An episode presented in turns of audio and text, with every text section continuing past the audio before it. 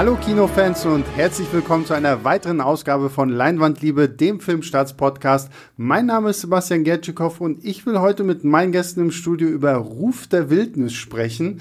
Meine Gäste, das sind äh, Annemarie Havran aus der Chefredaktion. Hallo Annemarie. Hallo.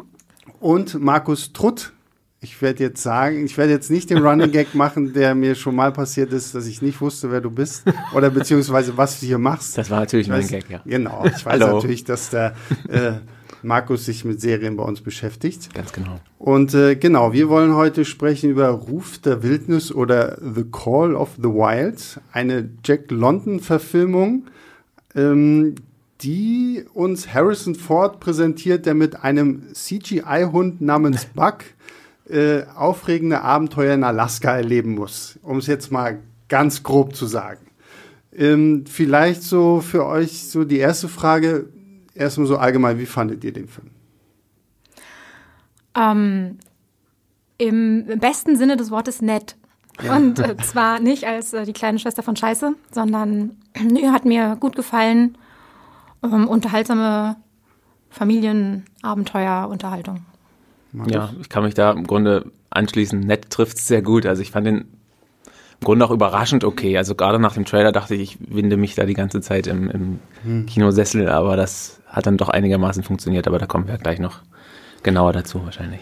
Das ist ja jetzt eine Verfilmung von einem Jack London Buch, Kurzgeschichte, weiß nicht, kann man da, kann man da Roman schon zu sagen, weil so lang ist die Geschichte ja eigentlich nicht. Es ist, es ist ein Roman, ähm, aber er ist wirklich relativ kurz, also kann man schnell weglesen. Kann ich auch jedem empfehlen, es zu lesen. Ich habe das Buch äh, als Teenager mehrmals gelesen und mochte es sehr und habe mir es jetzt äh, im Zuge der Vorbereitung mal wieder mir vorgeknöpft und nochmal gelesen und wurde auch sehr schnell wieder reingezogen. Es ist wirklich äh, ein, ein, ein sehr ergreifender Abenteuerroman, ähm, von dem die Verfilmung aber ziemlich abweicht. Also das war für mich als Buchkenner dann im Kino ja. eben doch mehrmals dann so ein, oh, okay, Moment. Da kommen wir gleich noch drauf zu sprechen. Ich will erstmal nur kurz, ich fand es interessant, also diese Story scheint ja Hollywood sehr zu beschäftigen. Also ich habe rausgefunden, es gibt eine Verfilmung von 1935 mit Clark Gable in der Hauptrolle. Wir kennen ihn alle wohl wahrscheinlich am besten als Red Butler aus Vom Winde verweht. Es gab in den 70er Jahren eine Verfilmung mit Charlton Heston den wir aus Planet der Affen wahrscheinlich irgendwie auch am besten kennen. Jetzt so eine Neuverfilmung. Glaubt ihr, dass das so ein Stoff ist, der einfach, weil er zeitlos ist, immer passt? Oder ist das eher irgendwie was, wo man eher auf diesen Jack London Abenteuertrip setzt? Ich weiß gar nicht, ob Jack London unbedingt äh, noch ein Begriff für viele heute, heute, heute ist, die, also zumindest jüngere Leute, die wahrscheinlich auch äh, das Zielpublikum da sind bei dem Film weil es eben wirklich auch ein Familienfilm ist. Ähm, dann ist es ja eine sehr klassische, eine sehr klassische Abenteuergeschichte und das ist es wahrscheinlich einfach eine sehr klassische Formel, ähm, wovon sich die, die Leute in Hollywood versprechen, dass es immer noch Leute in die Kinos zieht und immer noch funktioniert. Was ich ein bisschen komisch fand bei dem Film, das hat mich schon gestört damals, als ich den ersten Trailer gesehen habe. Dieser Hund hm. ist animiert, komplett animiert fand ich schon mal merkwürdig. Dann saßen wir zu dritt ja. hier im Kino und dann sehe ich, dass alle Tiere in diesem Film animiert mhm. sind. Und ich war so ein bisschen, äh, das finde ich komisch, weil die auch sehr offensichtlich animiert waren und jetzt nicht so hundertprozentig äh, super realistisch wie jetzt zum Beispiel zuletzt bei König der Löwen. Und irgendwie habe ich die ganze Zeit nur noch darauf gewartet, dass die einfach alle anfangen zu sprechen, was sie aber nicht tun. Vielleicht müssen wir in diesem Zusammenhang noch sagen, der, der Hund, Buck, wird ja irgendwann auch Schlittenhund und deswegen sind halt sehr viele andere Hunde noch mit dabei, die irgendwie mit ihm interagieren. Wie, also, was ist eure Theorie, warum man gesagt hat, okay, wir nehmen jetzt keinen echten Hund, sondern wir nehmen CGI-Hund? Also um äh, nochmal kurz auch den Hintergrund der Geschichte zu erzählen, es geht um äh, den Goldrausch äh, im ausgehenden 19. Jahrhundert. Also äh, kurze Zeit später hat dann auch Jack London das Buch geschrieben. Es ist übrigens die neunte Verfilmung jetzt schon, also wow. wirklich große Relevanz. Und äh, Jack London war zu seiner Zeit tatsächlich auch eigentlich der äh, berühmteste und meistgelesene Autor der Welt. Also schon wirklich halt amerikanische äh, klassische Literatur. Ähm, und äh, Buck ist ein Hund, der, aus, der eigentlich sehr verwöhnt ist und aus dem sehr sonnigen Kalifornien äh, entführt wird, um halt in Alaska als Schlittenhund zu arbeiten. Dort äh, gibt es einen Mangel eben an, an Schlittenhunden. Alle wollen da zum, äh, zum Klondike und nach Gold schürfen. Und ähm, es gibt viele, also im Buch noch mehr, aber auch im Film brutale Szenen. Eben die äh, Hunde werden geschlagen, vom Schlitten überfahren, fallen in äh, einen eisigen Fluss und ähm, das alles ließ sich, glaube ich, eben mit einem CGI-Hund äh, sehr viel besser umsetzen, auch ohne dann das Tierschützer zurecht mhm. äh, auf den Plan treten.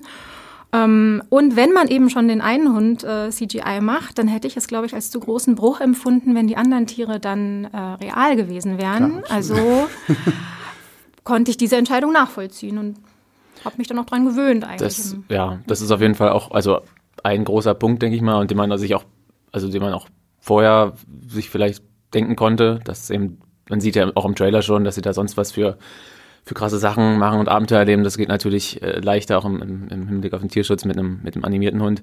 Wenn man den Film jetzt, jetzt äh, gesehen hat, dann merkt man eigentlich auch noch einen anderen Grund. Also die wollten den auch ein bisschen oder sehr stark teilweise vermenschlichen. Hm. Und das äh, funktioniert natürlich auch, auch so viel besser auf diese Weise. Und das haben sie dann auch gemacht. Also.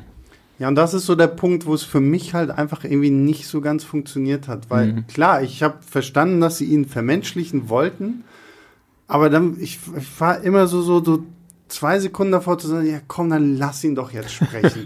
oder lass ihn zumindest, wenn er, ja. wenn er in diesem Rudel von Hunden ist oder wenn er irgendwie im Wald auf andere Tiere trifft oder so, dann lass ihn halt sprechen, aber halt so sprechen, dass die Menschen ihn nicht verstehen, sondern dass es quasi so die Konversation ah, der Tiere, Tiere ist halt das, dass die sich halt untereinander verstehen können, aber die Menschen hören natürlich nur wuff wuff und, und keine Ahnung was. So, ne? Und das war irgendwie immer so, ich gedacht mhm. so, ah, so ganz hat mich das irgendwie nicht reingezogen. Und wenn du, Annemarie, auch sagst, dass der Roman halt ja auch ziemlich brutal irgendwie mit den Hunden umgeht, dann finde ich, versuchen sie das ja hier halt wirklich sehr, sehr kinderfreundlich eigentlich auch zu machen, Auf oder? Jeden also Fall. Die, die Gewalt ist ja nicht, auch gegen, gerade mhm. gegenüber den Tieren ist ja jetzt nicht so extrem, dass man irgendwie sagen muss, oh Gott, man muss Angst kriegen. Auf jeden Fall, also es ist sehr zurückgeschraubt worden, vor allem eben auch eigentlich das Wesen von, von Buck, dem Hund, der ja zurück zur Natur findet und in dem die Instinkte langsam erwachen. Der war die äh, ganze Zeit immer unglaublich nett und hilfsbereit und das ist ehrlich gesagt nicht der Weg, um in der Wildnis zu überleben und ähm, deswegen im Buch ist das natürlich gar nicht so. Da lässt er nicht äh, mal seine Beute davonkommen, ohne jetzt irgendwie zu viel verraten zu wollen. Ähm, aber ja, er spricht nicht, aber dennoch ist da sehr viel äh, Menschlichkeit und Sprache durch, ähm, durch seine Bewegungen und halt eben doch auch Mimik und, und die Augen vorhanden. Und das kommt auch nicht von ungefähr, denn es gibt ja tatsächlich auch einen Motion Capture Darsteller mhm. jetzt wieder für, für Buck. Äh, Markus, erklär doch mal kurz Motion Capture. Ich gebe den Ball mal an dich. Ja, also die haben den jetzt nicht äh, quasi aus dem, aus dem Nichts animiert. Also der äh, Harrison Ford hat nicht mit einem Tennisball gekuschelt, äh, sondern es war tatsächlich ein Darsteller vor Ort, der die Bewegung äh, als, als Vorbild für die Bewegung von, von Buck äh, da am Set, am Set zugegen war und das war, wie heißt der Mann? Terry, Terry Notary. Notary, der da auch viel Erfahrung schon mitgemacht hat, an Avatar zum Beispiel gearbeitet hat und sonst auch Standkoordinator und Bewegungsberater ist, quasi nach Andy Circus der nächste große große Motion Capture Mensch in Hollywood, auch bei Planet der Affen auch mit Andy Circus zusammengearbeitet hat und so und Kong gespielt was, hat in Kong Sky Island quasi. Was soll denn die arme Hundevereinigung Hollywoods dazu sagen, dass sie jetzt ein, ein Affe ihnen spielen? dass sie jetzt nicht mehr Hunde sein können, weil sie jetzt Menschen kommen, die Hunde ja. spielen. Ja, Menschen klauen den Hunden, die, den Hunden die Jobs in Hollywood. Genau. Ja. Nee, aber also hat man auch, also ich finde, das, das, das hat sich auch durchaus bezahlt gemacht. Also ich glaube, manche Sachen hätten sehr unnatürlich gewirkt, ganz abgesehen davon, dass der Hund eben generell ein bisschen unnatürlich gewirkt hat. Aber gerade in Interaktion mit den Menschen und so, das wäre, glaube ich, schwierig gewesen, wenn da nicht einer, mhm. einer vor Ort gewesen wäre. Na gut, es wäre wahrscheinlich dann auch mehr eine Dokumentation irgendwo geworden, die man vielleicht gar nicht unbedingt irgendwie jetzt als Kinofilm vermarkten ja. könnte. Ja. Und äh, Annemarie, du hast mir gestern ja erzählt, als wir uns über das Buch unterhalten haben, dass das Buch ja wirklich auch rein aus der Perspektive des Hundes geschrieben ist, oder? Also genau. Dadurch Ähm, macht es ja dann wahrscheinlich auch mehr Sinn, den Hund dann irgendwie zu vermenschlichen. ja, also das, das Buch ist komplett aus der, aus der Perspektive des Hundes äh, erzählt. Ähm, das hört sich vielleicht erstmal ein bisschen albern an, ist es aber wirklich gar nicht. Also es ist sehr äh, schön irgendwie, wie, wie er da wirklich den, seine sein Erstaunen beschreibt, wenn er da plötzlich halt nach Alaska verschleppt wird und wie er halt lernt und was er dazu lernt und wie er halt merkt, wie in ihm so langsam eben der, der Ruf der Wildnis erwacht und ähm, die Instinkte immer stärker werden. Und ähm, da habe ich mich auch gefragt, wie werden sie das im Film lösen? Ähm, da ist es zum Glück nicht so. Also es gibt jetzt nicht ein Hunde-Voice-Over, aber ein bisschen wurde das äh, gelöst, indem es von Harrison Ford ja doch immer mal ein Voice-Over gibt. Also Harrison Ford spielt äh, in dem Film dann eben John Thornton, den einen Mann, den einen guten Mann, dem dann halt Buck äh, dort in dem wilden, kalten Norden noch begegnet und mit dem er sich anfreundet. Ja, Ähm, das erklärt es dann auch ein bisschen, bisschen mehr auf jeden Fall, die, die Beweggründe des Hundes, wenn man so will. Also vielleicht wäre es auch schwierig gewesen, ja, also wenn, wenn man sich da noch stärker am Buch, äh, die haben sich ja generell ein bisschen weiter vom Buch entfernt, wie du auch schon gesagt hast, das ist nicht so brutal. Man könnte böse sagen, der Film ist halt ein bisschen weich gespült, aber eigentlich, also die haben sich ja sehr bewusst dafür einfach entschieden, dass, es, dass sie einen Familienfilm machen, das haben sie gemacht und als solcher funktioniert er eben auch ganz gut, wie gesagt. Jetzt haben wir Harrison Ford schon angesprochen. Er spielt hier neben dem CGI-Hund halt die Rolle des John Thornton. Ist das richtig? Ja, richtig. Ähm, und er ist ja nicht der Einzige, der mit dabei ist. Omar Sy, den wir ja aus ziemlich beste Freunde kennen, ist ja quasi auch schon eine der wichtigen Figuren für den Hund Buck in Alaska, der ja der Postbote da ist mit seinem, mit seinem Schlitten. Ähm, wie fandet ihr denn die Darsteller? Also wie fandet ihr Omar Sy? Wie fandet ihr Harrison Ford?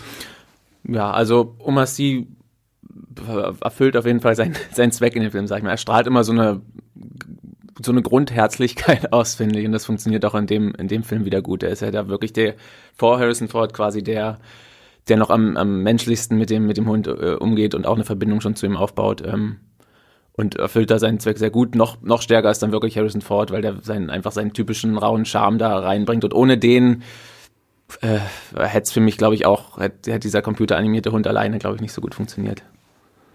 Ähm, ja, also Harrison Ford äh, macht nicht viel. Er grantelt Er ist ganz sympathisch, genau, da so vor sich hin mit diesem äh, sehr schönen Vollbart. Ja. Und ähm, das ist für mich als großer Harrison Ford-Fan einfach eine Freude, ihn zu sehen. Ähm, aber ich frage mich halt dann jetzt doch auch immer häufiger, wenn ich ihn im Kino sehe, wie viel Lust hat er halt wirklich noch irgendwie richtig äh, viel Schauspiel und Nuancen in seine Rollen zu legen.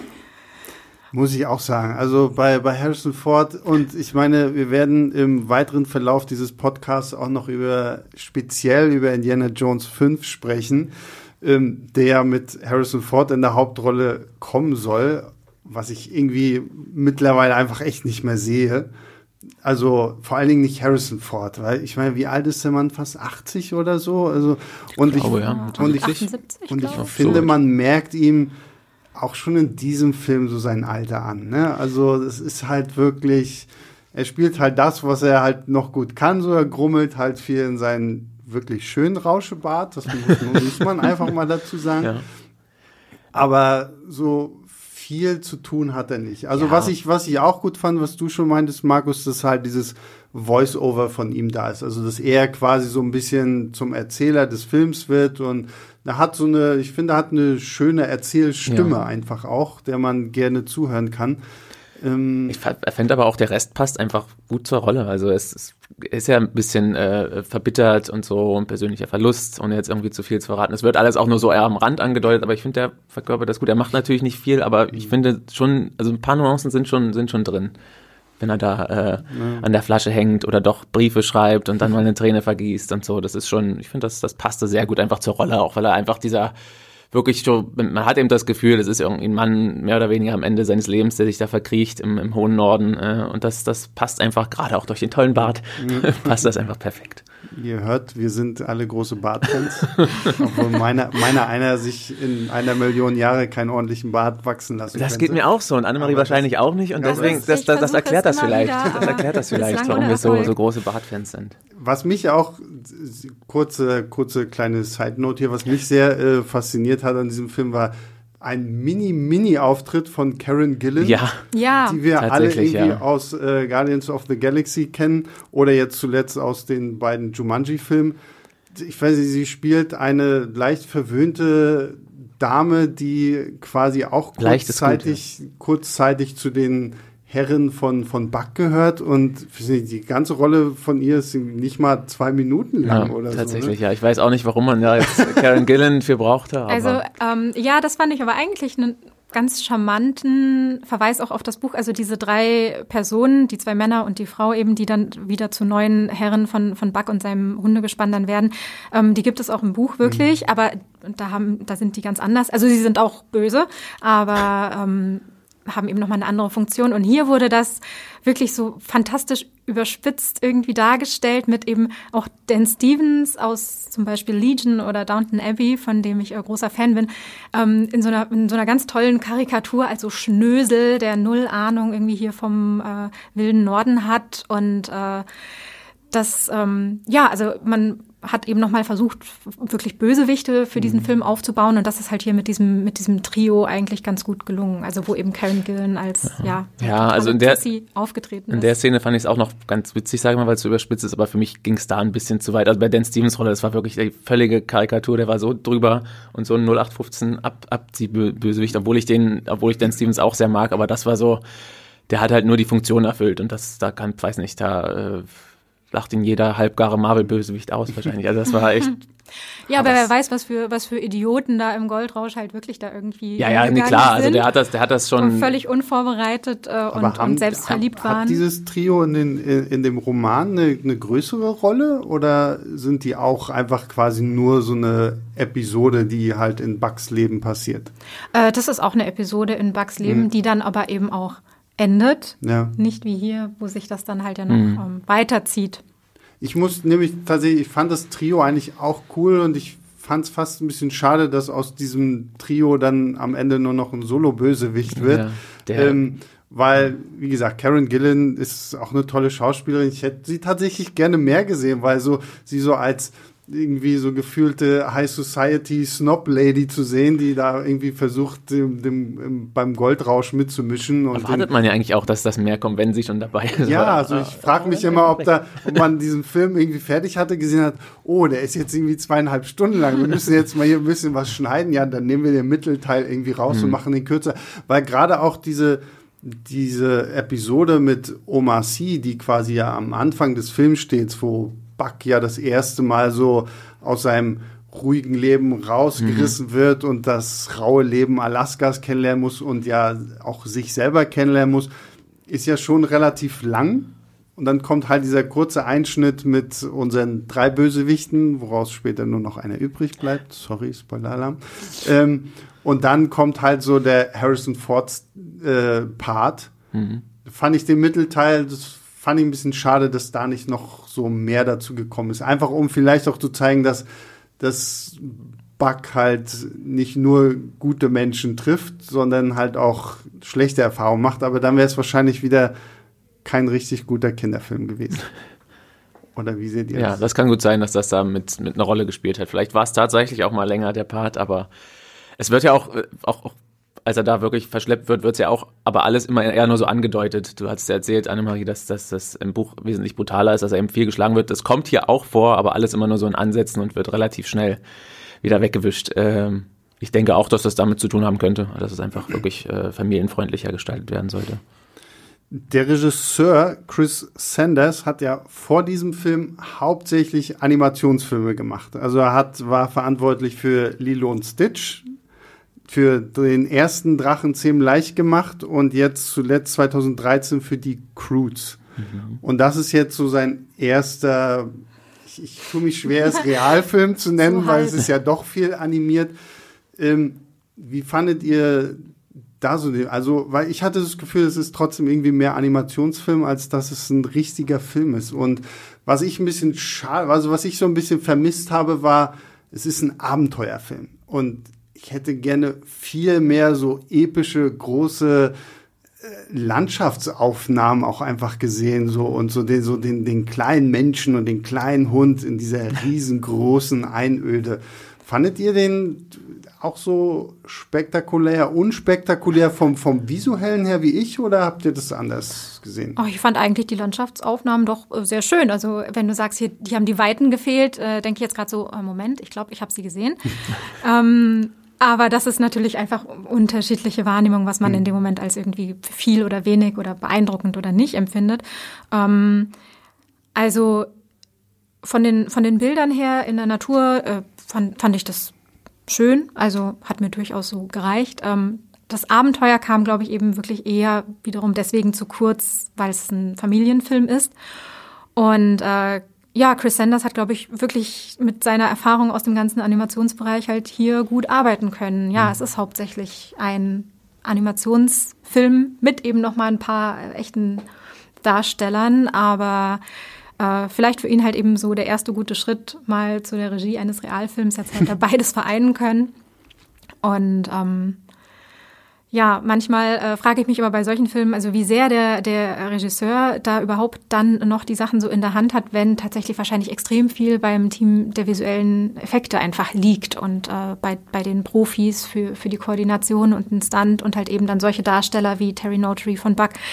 Ähm, da muss der wahrscheinlich auch sehr viel Vertrauen einfach in diese Leute legen, dass sie ihm da halt die richtigen Tiere ja, so ja. animieren, ähm, dass er damit gut arbeiten kann. Ja, tatsächlich. Also auch, auch ich fand tatsächlich auch, dass, dass wirklich schöne Landschaftsaufnahmen dabei waren, aber jetzt, wie ich das so auch, auch mitbekommen habe, ist da ja tatsächlich auch ziemlich viel auch dort mit CGI äh, rumgetrickst worden, aber hat aber erstaunlich gut funktioniert. Ähm, wahrscheinlich ist er aber einfach dann wirklich grundsätzlich erstmal auf dem Papier auch für das Studio der richtige Mann gewesen, weil er eben diese, diese Brücke dann eventuell schlagen kann zwischen, zwischen Animation und, äh, und Realfilm, auch wenn es nicht immer gut funktioniert. Ich fand, wie gesagt, mit den Hintergründen in den Landschaften hat es für mich auch, also ich hatte schon ein Gefühl für die Weite. Bei den Tieren, da sind wir jetzt noch gar nicht so tief reingegangen, glaube ich. Da stieß es halt so an, an die Grenzen. Ich weiß nicht. Ja, also ich fand selbst so manche Hintergründe waren mir zu perfekt computeranimiert, ja. so zu krasse Farben und zu sehr nochmal auf irgendwie, oh, guck mal, wie toll das hier alles aussieht. Ähm, aber weil du jetzt schon die Tiere angesprochen ja. hast, dann lass uns doch kurz mal über die äh, Tiere sprechen. Also, wir haben, ich weiß gar nicht, wie ich sagen soll, aber sie waren, ich fand sie nicht so toll, wie ich sie mir eigentlich hätte erwünscht. Ja, ja, das, ja, äh, ich hatte ja vorhin schon äh, eingangs gesagt, ich war dann trotzdem überrascht, dass es, dass es, oder angedeutet, dass es im Film ganz gut funktioniert, aber es stimmt halt nach wie vor. Also nach dem Trailer war ich regelrecht geschockt, wenn man das so sagen kann, dass, dass der Hund wirklich in allen Szenen eben animiert ist, auch in den ruhigeren, äh, was man dann aber wahrscheinlich einfach auch aus den Gründen ge gemacht hat, die wir gesagt haben, und dass dann einfach keine so große Diskrepanz ist zwischen den ruhigeren Szenen und an, an allen anderen Szenen. Ähm, Im Film selbst ging es mir jetzt so, dass ich mich ich sag mal, reingeguckt habe. Also ich habe mich irgendwie dran gewöhnt in dem ganzen Verlauf des Films, dass die Szenen doch größtenteils funktioniert haben, aber es war trotzdem immer wieder so, dass es mich auch rausgerissen hat. Also immer ja, wieder, weil äh, ja. es sieht halt wirklich gerade in vielen Bewegungen und so und direkt neben Menschen schon unecht aus. Und das, das sieht man dann auch. Und wenn er dann auch gerade so sehr menschliche Züge hat und sehr menschliche äh, Gesichtsausdrücke, das hatten wir ja vorhin auch, dann, dann reißt dann immer wieder raus. Und äh, das hat dann doch hin und wieder gestört, aber im Zusammenspiel, gerade mit Harrison Ford, spätestens da hatte ich mich dann so reingeguckt, dass es trotz der ganzen, trotz der ganzen Probleme dann einigermaßen funktioniert hat für mich. Ja. Wie fandest du die Animation, Annemarie? Also ich kann auch nicht behaupten, dass ich das ähm, so perfekt gefunden hätte, dass ich da äh, gar nicht mehr dran gedacht hätte dann im Laufe dessen. Wie zum Beispiel eben bei äh, Planet der Affen, wo ich, also ich liebe die Animation ja. dieser Affen. Es ist unglaublich. Ich kann das jedes Mal nur feiern, wenn ich das sehe. Und ähm, hier war es so ganz am Anfang des Films im, im Kino, habe ich mich noch zu Markus umgedreht und gesagt, ach du meine Güte. Ja, ich auch ganz, ich saß echt ein bisschen Kopfschütteln da. Als Buck so das erste Mal auftrat, weil man sieht schon, dass es eben kein echter Hund ist. Ähm, Gerade in den Bewegungen, wenn er, mhm. wenn er springt, das ist alles so ein bisschen verkürzt. Ähm, aber nee, ich habe mich halt auch dann dran gewöhnt, reingeguckt. Ich empfand das dann eben nicht so störend. Also man mhm. hat es gesehen, aber es war jetzt für mich etwas, was ich akzeptieren konnte zum Wohle dessen, was der Film dann halt damit tun konnte, nämlich halt diesen Hund komplett in jeder Szene den ganzen Film lang zu zeigen und machen lassen zu können, was man will. Und ähm, gerade dann auch, wenn es wirklich an die Nahaufnahmen ging, also die Augen waren lebendig. Und das mhm. ist halt etwas, wo ich dann doch wieder denke, okay, diese Technik ist so ausgereift. Also selbst wenn denen halt manche Sachen nicht gelingen, ähm, man, man guckt sich da jetzt nicht irgendwie nur ein totes Computerprogramm mhm. an, sondern sie hauchen dem wirklich unglaublich viel Leben ein. Und von daher, also wäre mein Fazit wirklich so, ja, man, man sieht es und das ist jetzt nicht perfekt, aber war für mich okay in diesem Film. Ja, aber ist vielleicht auch gerade, ja, also ich, wie gesagt, ich bin da so ein bisschen dazwischen. Ist vielleicht auch gerade wirklich das Problem, dass er manchmal eben so schon sehr lebensecht wirkt. Äh, dieses Uncanny Valley, dass sie eben ähm, was, was sehr nah dran ist an, an einem echten Vorbild, aber es ist eben dort trotzdem nicht ganz erreicht und gerade dadurch ein bisschen merkwürdig wird. Und das hatte ich hier halt dann auch immer wieder aber nicht so schlimm, wie ich es befürchtet hatte vorher. Vielleicht ist es auch einfach so ein bisschen so eine Budgetfrage gewesen, ne? weil sie, vielleicht wenn sie wirklich nur diesen, dieses eine Tier gehabt hätten, dann hätte man dann noch ein bisschen mehr Zeit und Geld rein mhm. investieren können, aber dadurch, dass du ja viele Hunde, Wölfe, Bären, keine Ahnung, was alles noch irgendwie in diesem Film auftaucht. Es gibt viele ist Tiere, natürlich, ja. ähm, ist natürlich dann schwierig, da irgendwie zu sagen, okay, den, den Haupthund machen wir perfekt, aber die anderen sehen jetzt irgendwie total krude aus oder irgendwie sowas.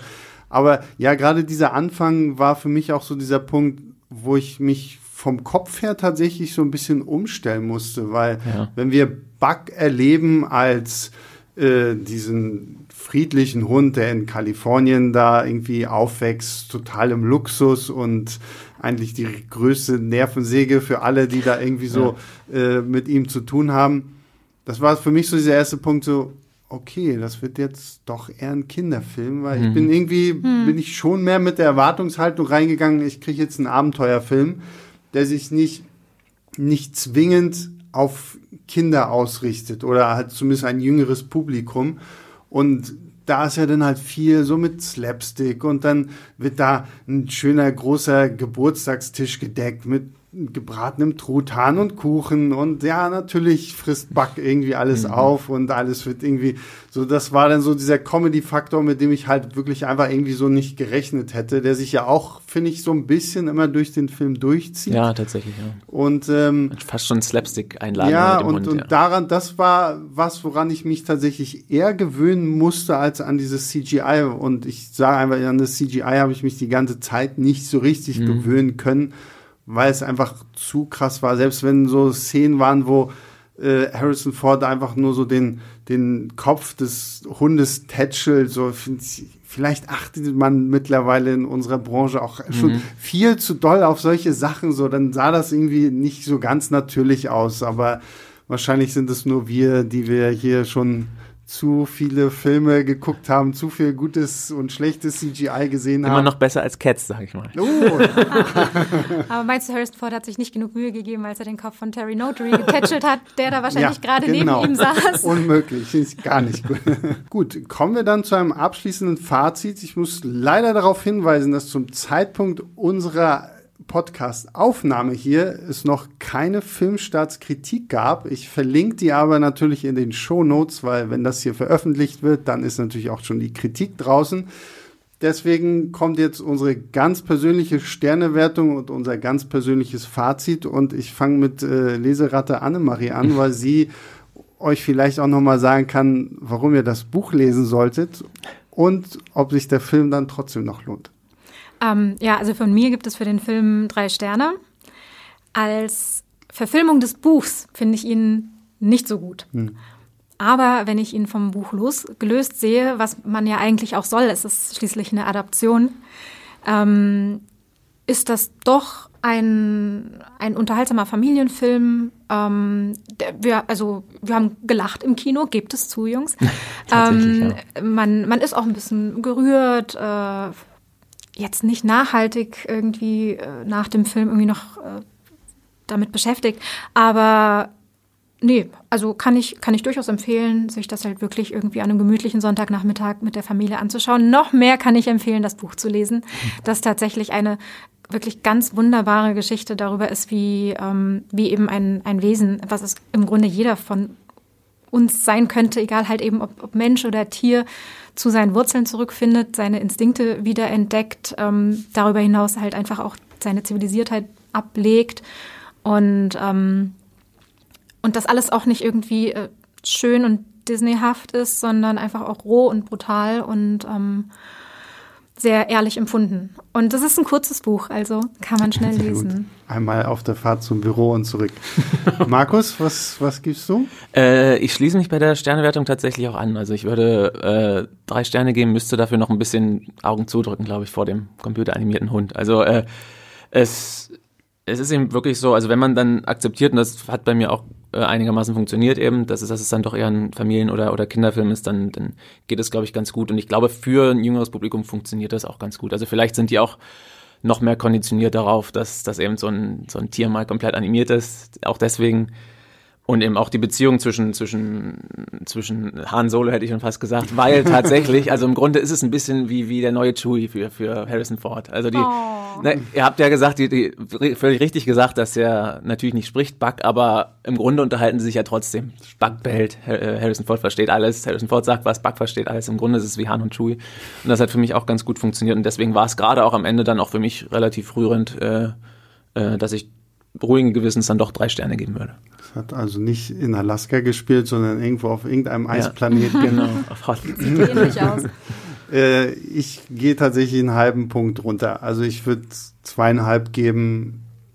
Solides, solide Unterhaltung, würde ich mal sagen. Also, also es hat mich jetzt nichts wirklich so sehr ergriffen, wie ich es gerne gewollt hätte, muss ich ganz ehrlich sagen, weil die, die Story, die man da zumindest sieht, ist schon wirklich sehr interessant und ich glaube, ich werde wirklich darauf zurückgehen und mir das Buch eher mal durchlesen, ähm, weil man halt schon so das Gefühl hat, okay, man, man richtet es ganz klar auf ein jüngeres Publikum aus, deswegen ist es alles ein bisschen, bisschen sanfter, ein bisschen friedlicher, ein bisschen mehr auf Spaß getrimmt und vielleicht war ich auch einfach wirklich, ich wollte einen coolen Abenteuerfilm sehen, habe ich leider nicht so wirklich mhm. bekommen. Also Abenteuer hat mir da doch eher gefehlt. Deswegen würde ich sagen, zweieinhalb kann man sich mit Kids durchaus mal angucken, aber ich würde ihn jetzt auch nicht zwingend weiterempfehlen. Also ich glaube, da würde ich andere, coolere Filme irgendwie finden.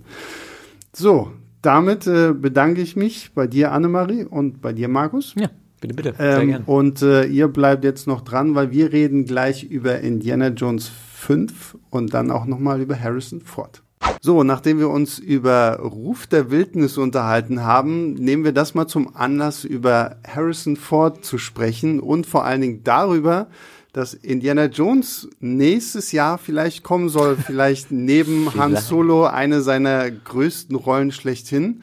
Ähm, Markus ist mir hier im Studio treu geblieben ähm, und als neuen Gast freue ich mich sehr, das Yang zu meinem Ying zu begrüßen. äh, Yves von Moviepilot. Hallo Yves. Freut mich sehr hier zu sein. Freut mich über ein weiteres äh, Harrison Ford Franchise zu sprechen.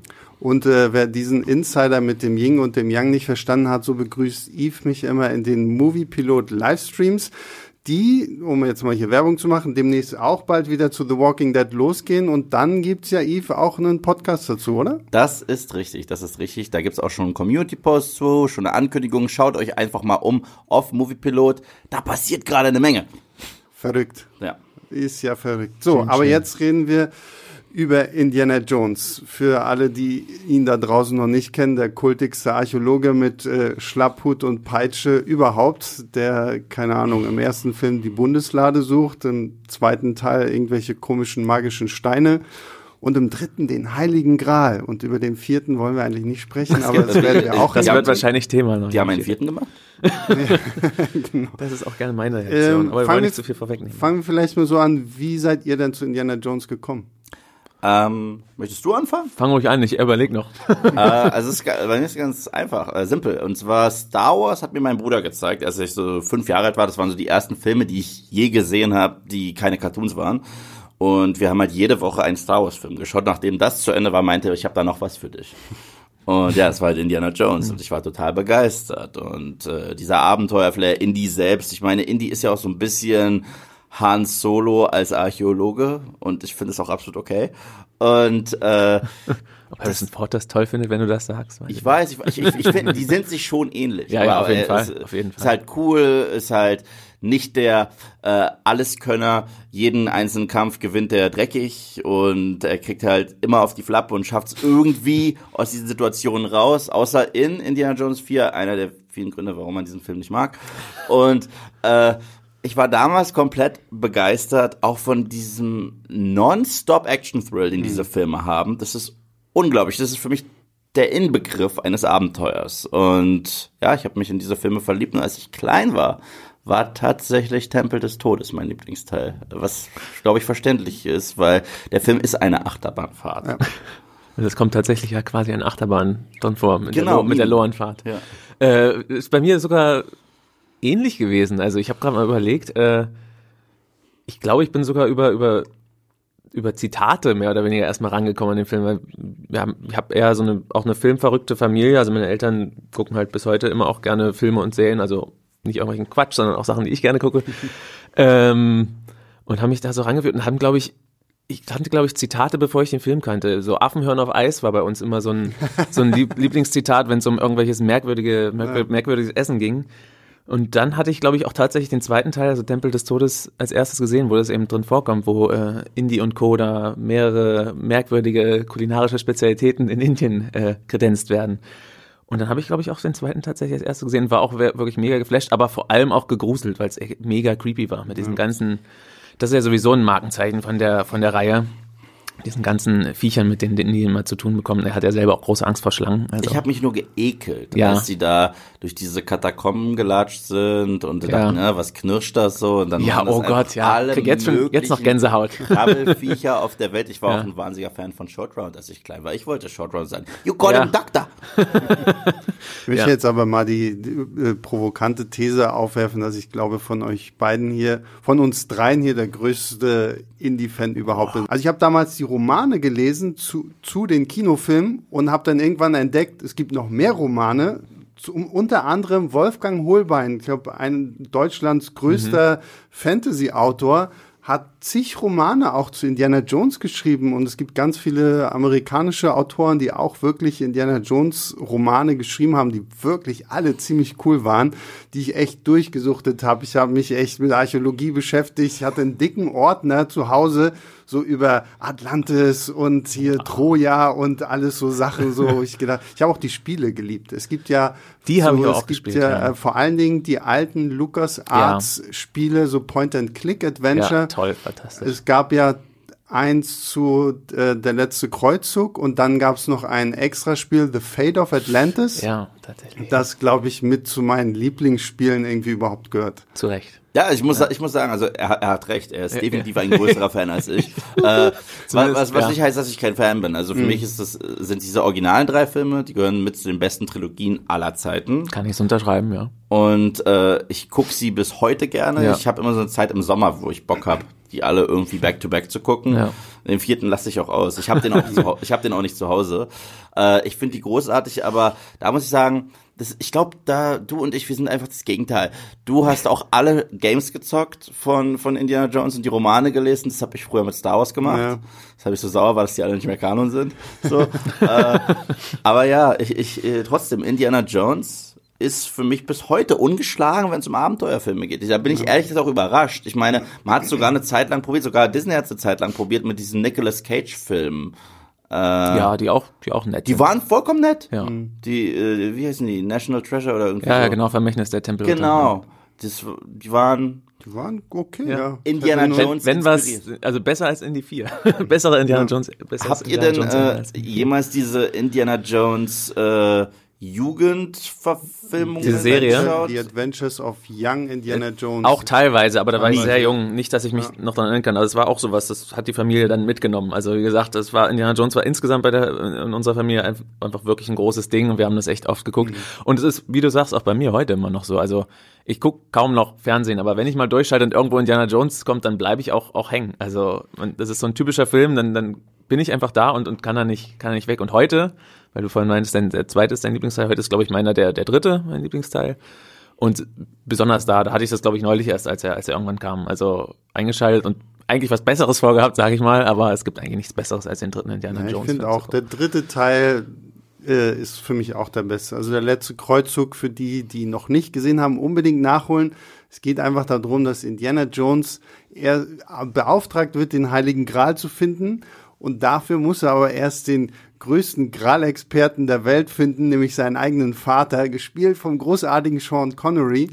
Und äh, allein diese Kombination Harrison Ford als Indy und Sean Connery als sein Vater ist so unglaublich gut. Äh, und dann und dann hat dieser dritte Teil einfach wirklich genau das, was ich von so einem Abenteuer haben will. Es fängt an einem Ort an und dann ist es halt wirklich wie so eine Schnitzeljagd. Wir sind in Venedig, wir sind in Österreich, wir sind irgendwo in der Wüste und dann an einem geheimnisvollen Tempel und sowas. Das war Genau das, was ich sehen will. Es war wirklich wie so ein Videospiel, weil am Ende auch noch drei Prüfungen zu bestehen sind und ah, ich liebe diesen Film. Den Ja. könnte ich echt rauf und runter gucken. Ich muss mich ja outen, ich, ich liebe ihn auch. Ist für mich auch ein 10 von 10 Film. Das heißt, ich möchte Äh, fünf von zehn bitte hier bei Filmstarts. Fünf von fünf. muss er 5 von 5 Sternen bei Filmstarts, 10 von 10 in der Eve'schen Wertung. Ja. Äh, Und Moviepilot. genau, ich, ich würde nie im Leben auch nur ein schlechtes Wort über Indiana Jones 3 verlieren, weil es ein Kommt ein großes Film ist. Aber. Ja, ja, Das Einzige, auch ich mag, das Einzige, ich mag den ersten am meisten. Ich muss einfach Der kriegt sagen, sechs von fünf Punkten. ich, ich muss einfach sagen, das ist, das ist so die, das ist so dieser ewige Streit, welcher dieser beiden Filme besser ist. Ja, das stimmt auch, der ist auch Für fantastisch. mich ist es der erste. Ich weiß auch nicht, die, äh, der hat so viele ikonischen, so viele ikonische Szenen. Allein diese Intro-Sequenz, die so ein Film im Film ist, dieser Kurzfilm, wo er da diesen Schatz holt mit diesem gigantischen Felsen und äh, auch wie er Marianne findet. Ich fand die ganze Dynamik dort großartig.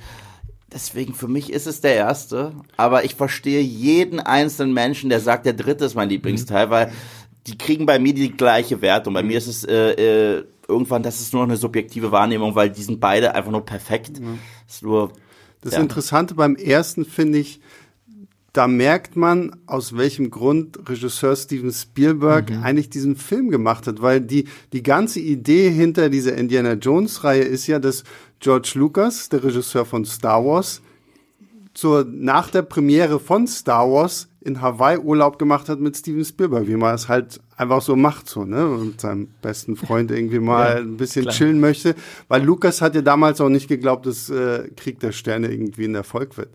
Und da geht ja die, die, die Legende um sich, dass sie sich in, in, auf Hawaii darüber unterhalten haben, dass Steven Spielberg gerne einen James Bond Film drehen wollen würde. Und er hatte sich wohl angeblich ja auch beworben dafür, irgendwie mal einen Bond-Film drehen zu können, was aber irgendwie nie geklappt hat. Und dann hat George Lucas gesagt, okay, pass auf, ich habe was Besseres für dich, was, was cooler ist als James Bond. Und dann dadurch entstand halt irgendwie Indiana Jones. Und um dann jetzt wieder den Punkt zu schließen für den, für den ersten Indie-Teil, was du meintest, Yves, dieser Film im Film, diese, diese Intro-Sequenz, ist ja wie bei James Bond. Gefühlt jeder James Ja. Bond-Film fängt ja eigentlich auch damit an, dass wir das Ende einer Mission erleben und dann kommt halt das Intro mit dem Song, der jetzt von Billie Eilish gesungen wird demnächst. Duh. Äh, duh. Und, und dann fängt ja eigentlich erst der richtige Film an. Und das ist ja bei Indie 1 genauso. Deswegen ist ja da auch Nur echt ohne so, Bond-Song. Ohne Bond-Song, ja, das stimmt. ja, dafür ist der Indie-Theme-Song ungeschlagen. Ja. Dü. Aber du kannst dich nicht anstimmen, jetzt muss ich den durchsingen. Aber ich muss auch sagen, äh, Indie hat mich so geprägt, dass ich äh, einer meiner anderen Lieblingsfilme aller Zeiten, auch ein Spielberg-Klassiker, ist Jurassic Park. Und trotz allem, als ich damals Sam Neill gesehen habe, habe ich den immer, habe ich den immer nicht Indiana Jones genannt. Äh, äh, äh, äh, als, als ich äh, kleiner war, hab ich mir gedacht, das ist doch dieser Indiana Jones Typ mit dem Hut. Bis heute äh, nenne ich Sam Neill häufig noch den Typen von Jurassic Park, obwohl er so viel mehr gemacht hat. Aber äh, ich habe da einfach zu viele Parallelen gezogen äh, zu Indie. Weil, und du hast schon gesagt, du hast gesagt, noch etwas Cooleres als James Bond Indie. Ist Indiana Jones cooler als James Bond, Leute? Gewagte Frage, aber das ist sehr gewagt. du Für hast eine, es angekratzt. Vielleicht eine Frage für einen anderen Podcast. es nicht. Das kann man einen ganzen Podcast drüber machen, zumal es ja also bei James Bond auch nochmal Unterschiede gibt. Ah, ich weiß nicht, ob man die Coolness von Bond mit der Coolness von Indie vergleichen kann. Ich glaube, Bond ist einfach cool, weil er so wirklich so dieses Sinnbild des britischen Gentleman ist, aber gleichzeitig hinter dieser Tarnung steckt halt so dieser krasseste Kämpfer und Kenner von irgendwie gefühlt allem. Und Indie finde ich ist einfach cool, weil er, wie du vorhin meintest, Eve halt auch mal wirklich so auf Typ. die Fresse kriegt Ja, ein und echter er, ist, ist er ist halt er ist halt nicht perfekt, während Bodenständiger, Bond, ja und Bond, Bond ist halt finde ich immer so ein bisschen zu perfekt irgendwie so. Also das haben sie jetzt versucht so mit den Daniel Craig Bond Filmen ja so ein bisschen zu lockern, dass halt ein Ja, ja. Bond auch mal in im in Casino Royale in Auch der Dusche hocken darf und so, weint ja. ähm, und auch mal auf die Fresse kriegt natürlich. Aber das, glaube ich, macht so den Unterschied zu, zu Indie irgendwie aus, so, weil Indie ist halt wirklich so, das könnten du nicht sein, so, ja, jetzt gehen wir mal irgendwie Schatz Ja. suchen. Das könnte die Traumversion von dir und mir sein. Das könnten wir nicht. Ja, aber ich, ich, äh, für mich ist, sind das halt immer die interessantesten Actionhelden, sind halt die, die halt einfach nur kantig sind und die auch ein bisschen Glück brauchen, um es irgendwie äh, zu schaffen. Erinnert mich stark an John McClane auch. Also deswegen, ich, ich bin ein großer Indie-Fan. Ich würde die Frage auch beantworten mit Ja, Indie ist cooler, aber ja. zu machen. So, jetzt will ich mal sagen, kommen wir zu dem Thema, über, die, über das keiner hier wirklich sprechen möchte. Da haben wir das so lange hier ausgezögert. aber ich glaube, wir müssen es einfach mal ein bisschen machen, weil ich gehe mal davon aus, dass Teil 4 für uns alle der erste Indie-Film im Kino gewesen ist. Tatsächlich, Ja, ja. ein Meisterwerk. So 2008 kam ja dann 19 Jahre nach dem ersten Teil, äh, nee, nach dem dritten, Dritten Teil, Teil. so, Ja, ja, ja. nach dem dritten Teil ein neuer Indiana Jones in die Kinos. Und meine Güte, ich war, ich war am Ausrasten. Also als ich das gehört habe, ein neuer Indiana Jones Film kommt in die Kinos, ich war happy. Und wie gesagt, um nochmal den Schluss zum Anfang zu machen, ich hatte ja die ganzen Bücher zu Hause. Ich habe mir gedacht so, boah, oh, das Buch könnte man verfilmen und das Buch Oder und das keine Spiel, Ahnung. das es Spiel. gibt halt kein, Indiana Jones findet das Schwert, findet das Schwert von Genghis Khan Ja. und irgendwie kämpft im, im, Amerik im südamerikanischen Urwald irgendwie gegen irgendwelche Maya-Gottheiten und keine Ahnung. Also richtig cool. Das klingt alles ziemlich cool, Das ja. klingt alles wirklich sehr cool. Und dann Haben wir noch was Besseres bekommen. Haben wir Indiana Jones Teil 4 bekommen. Yves, worum geht's? Boah. Das ist eine Boah, gute Frage, also ich, ich probiere regelmäßig diesen Film zu verdrängen. Es hilft nicht. Irgendwie äh, kommt er immer wieder, egal was ich tue. Ähm, worum geht dieser Film? Äh, er spielt im Kalten Krieg, äh, zu Zeiten des Kalten Kriegs, und er geht um Außerirdische. Ja. Es geht wirklich Spoiler. um Kristallschädel von Außerirdischen. Und anfangs dachte ich noch, also als ich damals im Kino saß, das, das erste Drittel des Films fand ich war absolut zu tolerieren, weil wir hatten diesen Abenteuerflair, obwohl er auch so ein bisschen zu selbstreferenziell war, dass Indiana Jones da in diesem in diesem Truck landet und sagt, oh, wie bin ich hier gelandet? Und die Bösewichte ihn nicht verhauen, sondern warten, bis er ihn auf, auf die Schnauze gibt, fand ich schon damals blöd, aber okay. Aber äh, dieser Indie-Flair war da. Und auch als dieser Kristallschädel erwähnt wurde und gezeigt wurde, dachte ich persönlich, das ist nur ein Artefakt und dass bestimmte Kulturen an Außerirdische geglaubt haben und die verehrt haben wie Gottheiten. Das Nein. Interessante ist ja, es gibt diese Kristallschädel ja wirklich. Ja, ja, Ja. Und deswegen, ich bin davon ausgegangen. Aber wir sehen ein UFO wie in Akte X.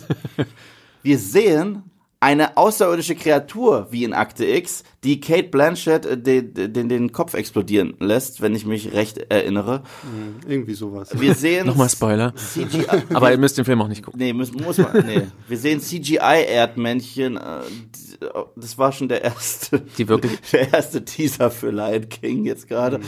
Nee. Wirklich Problem- aussehen wie die echt die 0815 Aliens, oder? Also Und wenn, alles, wenn du was dir so in den die- 90ern Aliens vorgestellt hast, sahen die so aus, aber das ist natürlich alles, was die Originalreihe ausgemacht hat. Diese coolen Setpieces, diese coolen Ja. Stunts, die, dieses, dieses Adrenalingefühl wollte auf Teufel komm raus nicht äh, in diesem Ja. Film. Ich meine, man muss, man muss äh, fairerweise natürlich sagen, diese, diese UFO-Szene ist erst ganz am Ende natürlich und ist auch nicht das nicht unbedingt das Hauptproblem. Also hat mich auch gestört. Also viele sagen ja, ja, Indiana Jones hatte immer übernatürliche Elemente, natürlich. Also, aber das waren halt irgendwelche mystischen Artefakte, wie du schon gesagt hast. Richtig. ist für mich dann trotzdem so, eine, so ein Fantasy-Element, das irgendwie anders ist als so ein, so ein liebloses Sci-Fi-Ding. Genau. Also das hätte ich nicht gebraucht, aber das war eben auch nicht das einzige Problem von dem Film. ja, also das vorher stimmt, hat halt viel schon einfach nicht gestimmt. Das hattest du ja gerade auch schon angesprochen, Eve. Also dass einfach nicht die, diese klassischen Abenteuer-Set-Pieces hast, wo du richtig ein Gefühl dafür hast äh, und, und richtig Spaß damit haben kannst. Also Steven Spielberg hat ja vorher versprochen, ja, wir machen auch ganz viel handgemachte Effekte und so, wir machen nicht so viel mit CGI und dann kommt dann halt diese, kommen dann diese komischen Ameisen oder diese komische Wasserfallszene. Also, Aber das größte und Problem. diese Affen, oh Gott, die Affen. Ja. Ah, schon wieder verdrängt, diese Oder Affen. Shia LaBeouf? Ja, ich wollte, Sorry. gra- ich wollte gerade sagen, ich glaube, das größte Problem, was dieser Film auch echt hat, war so dieser Versuch, Indiana Jones so eine Familie aufzudrücken Ja. mit, mit halt Shia LaBeouf, der irgendwie da plötzlich so seinen Sohnersatz spielt, wo ja auch irgendwie gefühlt alle Angst hatten, oh Gott, soll der jetzt quasi den Hut übernehmen und War ja am Ende dann und genau. Zumindest eine coole Szene zum Schluss. Nee, du nicht. So. Ja, stimmt. Aber irgendwann, Ja, das hat ach, schon ein bisschen Angst gemacht. ach, ich, ich muss Ich auch fand, sagen, ich, es gab damals eine Kritik, so eine Kurzkritik, die ich irgendwo zu Indiana Jones 5, ge- äh, 4 gelesen hatte. Und es war so, dieser Film fühlt sich an wie Popcorn. Du stehst ewig lange in der Schlange und wartest darauf, um dir das Popcorn kaufen zu können. Ergo, wir warten halt lange, bis der Film kommt. Dann hast du dein Popcorn und fängst an zu essen. Und so die ersten Popcorn Dinger sind noch schön und kräftig und die schmecken gut. Und je weiter du dein Popcorn isst, desto krümeliger und frisseliger wird es. Und das fand ich hat so perfekt auf diesen Film gepasst. der wird weil- halt immer schlechter, je länger er. ja, weil der Anfang ist halt wirklich noch so, so, so dieses klassische, wir wandern irgendwie los, wir müssen irgendwie was finden und irgendwann ja. wird's dann halt auch diese ganze, es gibt so eine ganze Sequenz, wo Indy von Kate Blanchett und ihrer russischen Armee da irgendwie im Dschungel verfolgt wird. Das ist, da merkst du richtig, dass das irgendwie alles nur vor Greenscreen gemacht Ja, worden da kommen nochmal ist nicht die Affen. Also, Das Da war halt so im kommt Ära auch der, der, Star Wars Prequels. Das war halt auch das, was sehr heftig an den Star Wars Prequels Ja. kritisiert wurde. Einfach nur, wir machen jetzt CGI, wir setzen nicht mehr auf das, was die Leute eigentlich geliebt haben. Naja, und gerade weil es halt dann doch ein paar Jahre nach den Prequels war, hatte ja Spielberg wahrscheinlich auch gesagt, ja, wir machen hier ganz viel handgemacht und hat es dann einfach nicht eingehalten. Ich weiß nicht. Aber man muss den Film ja zugutehalten. Ich muss gestehen, ich habe den auch wirklich tatsächlich nur ein einziges Mal gesehen, damals im Kino. Und Ja? mich nie wieder rangetraut, nachdem, obwohl ich den im Gegensatz zu dir zu Hause auch habe. Ich habe mir diese Box da irgendwann mal geholt, wo alle drin waren. Da war er halt dabei. Mit so einem coolen Zippo-Feuerzeug noch. Weil das Und ich gehört ja zu Indiana Jones. ein natürlich, natürlich. Er raucht ja. Ja, eine Peitsche wäre natürlich cooler gewesen. genau. Nee, äh, und ich habe den aber seitdem nie gesehen. Aber man muss tatsächlich sagen, es sind so weirde Szenen eben drin, dass sich die trotzdem eingebrannt haben. Also wie gesagt, diese, diese hab ihn jetzt vor Ameisenszene, kurzem- diese Aber das hat. Kenz auch bei mir gemacht. Ja, das stimmt. ja, aber es ist tatsächlich so. Und, und ich bin ja schon, also ich ihr meinte, der wird immer, immer schlechter und das, das stimmt auch, aber ich war auch, es gab vorher immer schon so Sachen, wo ich so gestutzt habe. Es fängt ja, glaube ich, damit an, wenn ich mich richtig erinnere, dass dieses Paramount-Logo in so ein Maulwurfs- oder Präriehund Yeah. übergeht und dann dieses CGI-Vieh da rauskommt und ich dachte mir, what the fuck, warum? Also, da- das, das war schon mega schlecht, merkwürdig animiert. Da dachte ich so, okay, jetzt fängt aber hoffentlich ein richtiger Indiana Jones-Film an. Und dann, Und dann- überlebt er eine Atombombe. Genau darauf wäre ich auch noch zu, zu sprechen gekommen. In Also, einem Kühlschrank versteckt. Und die Sache ist die, es gab schon immer over-the-top Stunts und Ja. over-the-top Sachen, wo man sagen muss, okay, Logik ist jetzt mal eben aus dem Fenster Ja, geworfen. ja, natürlich. war nie derartig. Ich meine, wenn, Ja. er, wenn er in der Luft noch so ein Rettungsboot äh, aufpusten konnte, um äh, sicher auf dem Wasserfall da zu landen, dann musste man sagen, okay, das das ist jetzt kaufe ich euch nicht zwingend ab, aber sich in einem Kühlschrank zu verstecken, wenn einfach mal eine Atombombe losgeht. ja, vor allem, äh, also die, genau, die, die Logik ein und, und eisenummantelter Kühlschrank. Ja, Also, das ist natürlich. hilft. die, die Logik oder, oder Realitätsnähe ist eine Sache, aber die hatte eben auch überhaupt keinen Sinn in dem Null. Film. Also die habt, es, man hat das Gefühl, dass das halt nur für den Shot, dass Indy dann aus dem Kühlschrank kommt, dieser krasse Atompilz da ist, Ja. das sieht ganz schick, schick aus, aber es hat überhaupt keine Relevanz für den Film. Also ich weiß nicht. Aber es hat ja nicht umsonst auch so ein bisschen diesen Begriff dann selber auch geprägt hier. Nuking, the Fridge. ne? Also dass quasi ein, ein Franchise sein Zenit über, überschritten hat, wenn man so will. Also Das ist ja so, hat ja Jumping the Shark Genau. ab, abgelöst, ne? so ein bisschen, ja, genau, das neue Jumping the Shark einfach ein bisschen so übertrieben, dass es, dass die Leute oder die Macher sich irgendwie in eine Sackgasse geschrieben haben und da nicht mehr so rauskommen und einfach ihren Zenit mit verrückten und bescheuerten Ideen überschritten haben. Und dabei dachte ich, dass der Anfang extrem viel Potenzial hatte, als wir da endlich diese Lagerhalle sehen. Mit all diesen merkwürdigen Schätzen, wo ja auch die Bundeslade Ja. am Ende des ersten Teils äh, hingebracht wurde. Da dachte ich mir, uh, wir, wir öffnen jetzt die Schatzkammer und jetzt geht's richtig los. Nee, Vorher machen wir ein nicht. Easter Egg und ein kleiner Gag und das war alles. Ja, ja, das, das hat mich voll aufgeregt. Also Ja. ich, ich möchte ja eigentlich jeden Indiana Jones Film lieben, aber das war für mich das erste Mal, es sollte nicht das letzte Mal sein, dass, dass, dass ich gesehen habe, dass ich, dass ich alt genug wurde, um zu sehen, wie ein Franchise, das ich sehr gerne mag, einfach kaputt gemacht wurde. Gut, und in diesem Sinne, bevor wir jetzt Traurig. noch zu lange über Indie 4 sprechen, Ja. widmen wir uns jetzt tatsächlich dem Punkt, weswegen ihr eingeschaltet habt, Indiana Jones 5. Der nach langem Verschieben und hin und her Sehr jetzt langem. Angeblich, hoffentlich, wie auch immer, nächstes Jahr an die Kinos kommen soll. Ja, Jungs, erstmal, ich sehe, ich sehe, Yves schüttelt schon den Kopf. äh. Ja, da hast das Trauma doch gerade gehört. Äh, ich- also, ich glaube halt nicht dran. Also, ja, der Film wird kommen, aber ich glaube halt nicht, dass das irgendwie irgendwas retten kann. Guck mal, die haben jetzt zwei Optionen. Ja. Entweder sie, sie spielen halt die Member Berries Karte aus und werden den ganzen Film nur noch Easter Eggs machen auf die alten Filme und sagen, wisst ihr noch? Und das wäre noch die Option, die ich besser finden würde. Oder sie nehmen Indiana Jones und geben uns einen nicht-Indiana Jones Abenteuerfilm, der wieder enttäuscht. Ich glaube, die sind in einer Lose-Lose-Situation, weil ich glaube glaub halt auch nicht daran, dass Harrison Ford äh, derartig glaubwürdig noch äh, diese ganzen Stunts und die Action rüberbringt. Der, der Mann ist Ende 70. Ne? Ja, das ich ist halt meine, so, also wir haben es ja, wir haben's ja jetzt vorhin schon Ja. erwähnt in Ruf der Wildnis.